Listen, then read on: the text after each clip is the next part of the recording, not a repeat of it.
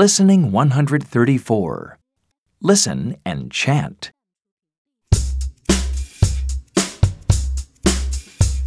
This month is June, and it's my birthday. I have a fun cube I can play all day. I have a new flute for my birthday and a poster in a tube. What a happy day!